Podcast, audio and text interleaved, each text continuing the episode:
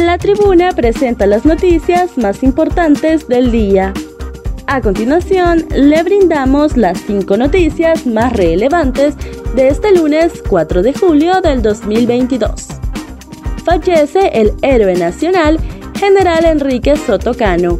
La Junta Directiva de la Asociación de Oficiales de las Fuerzas Armadas en condición de retiro informó este lunes el fallecimiento del general de brigada José Enrique Soto Cano. El general nació en Olanchito Lloro un 5 de octubre de 1923 y falleció este lunes en la capital Tegucigalpa a los 99 años de edad. Además de sus cargos militares, también es perito mercantil y abogado, aunque nunca ejerció esas carreras. Fue héroe de la guerra con El Salvador en 1969. En su honor, así se llama la base militar de Palmerola nombrado Héroe Nacional de Honduras por sus servicios prestados a la República a través del decreto 61-2019 publicado en el diario oficial La Gaceta. Entre estos honores, en el 2020 fue cuando el coronel de aviación José Enrique Sotocano fue ascendido al grado de general de brigada ad honorem y reconocido como héroe nacional. Confirman la muerte de seis privados de libertad en la cárcel El Pozo de Ilama, Santa Bárbara.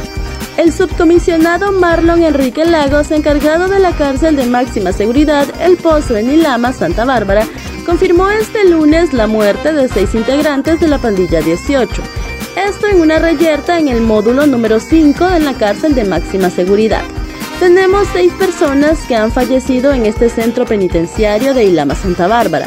Nos dimos cuenta de eso a las 7.30 de la mañana cuando el personal asignado a ese módulo nos lo informó dijo Lagos. En sentido, manifestó que se está coordinando con el Ministerio Público, Medicina Forense y con las autoridades correspondientes para hacer el respectivo levantamiento de los cuerpos.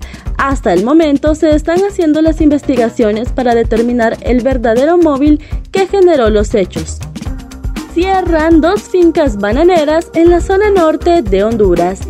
El presidente de la Asociación de Productores de Banano, Héctor Castro, informó este lunes eh, que las últimas semanas se registró el cierre de dos fincas bananeras, situación que es grave para la economía del país. Según Castro, de momento con el cierre de esas plantaciones representa la pérdida de 900 empleos directos y asegura que la tendencia de cierres sigue y lastimosamente se prevé que en los próximos tres meses cierren otras fincas, mismas que dejarían la pérdida de unos 1.200 empleados directos y 4.000 empleos indirectos. Para los próximos tres meses van a cerrar otras fincas grandes de cooperativas. Hay dos cooperativas que generan más de 1.200 empleos directos, que ya están también en agonía, dijo Castro. Además señaló que con el paso de ETA y IOTA en el sector bananero terminó de venirse abajo, porque hace varias décadas viene la picada de cultivo, pero con el paso de los huracanes se perdió el 82% de la producción, misma que no se ha recuperado.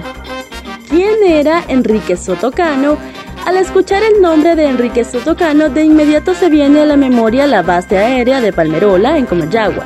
Pero la verdad es que detrás de esa figura existe un hombre que defendió a Honduras en momentos de crisis fue parte de los elementos hondureños que participaron en la Segunda Guerra Mundial entre 1939 y 1945 en los operativos para rastrear, rastrear submarinos alemanes en el Océano Atlántico y el Mar Caribe. Además, era el comandante de la Fuerza Aérea Hondureña en la guerra de 1969 con El Salvador. Fue él la persona que ordenó desde la comandancia de la base militar el despegue de los aviones corsarios hondureños para atacar a las aeronaves salvadoreñas que borbandearon Tegucigalpa, aquel 14 de julio de 1969. Al, contrario de lo que muchos pensarán, Enrique Sotocano todavía da testimonio de lo que sucedió en esa ocasión. La tribuna dialogó con él en el 2013 sobre diferentes aspectos y épocas de su vida. Hoy recordamos esta entrevista al cumplirse 50 años de la guerra de 1969. Al menos 5 muertos y 16 heridos en un tiroteo en Estados Unidos según un diario local. Al menos 5 personas han fallecido y 16 han sido hospitalizadas por un tiroteo este lunes durante un desfile por el Día de la Independencia en Estados Unidos. Las autoridades no han ofrecido aún cifras oficiales sobre las víctimas y a esta hora varios medios ofrecen estimaciones diferentes.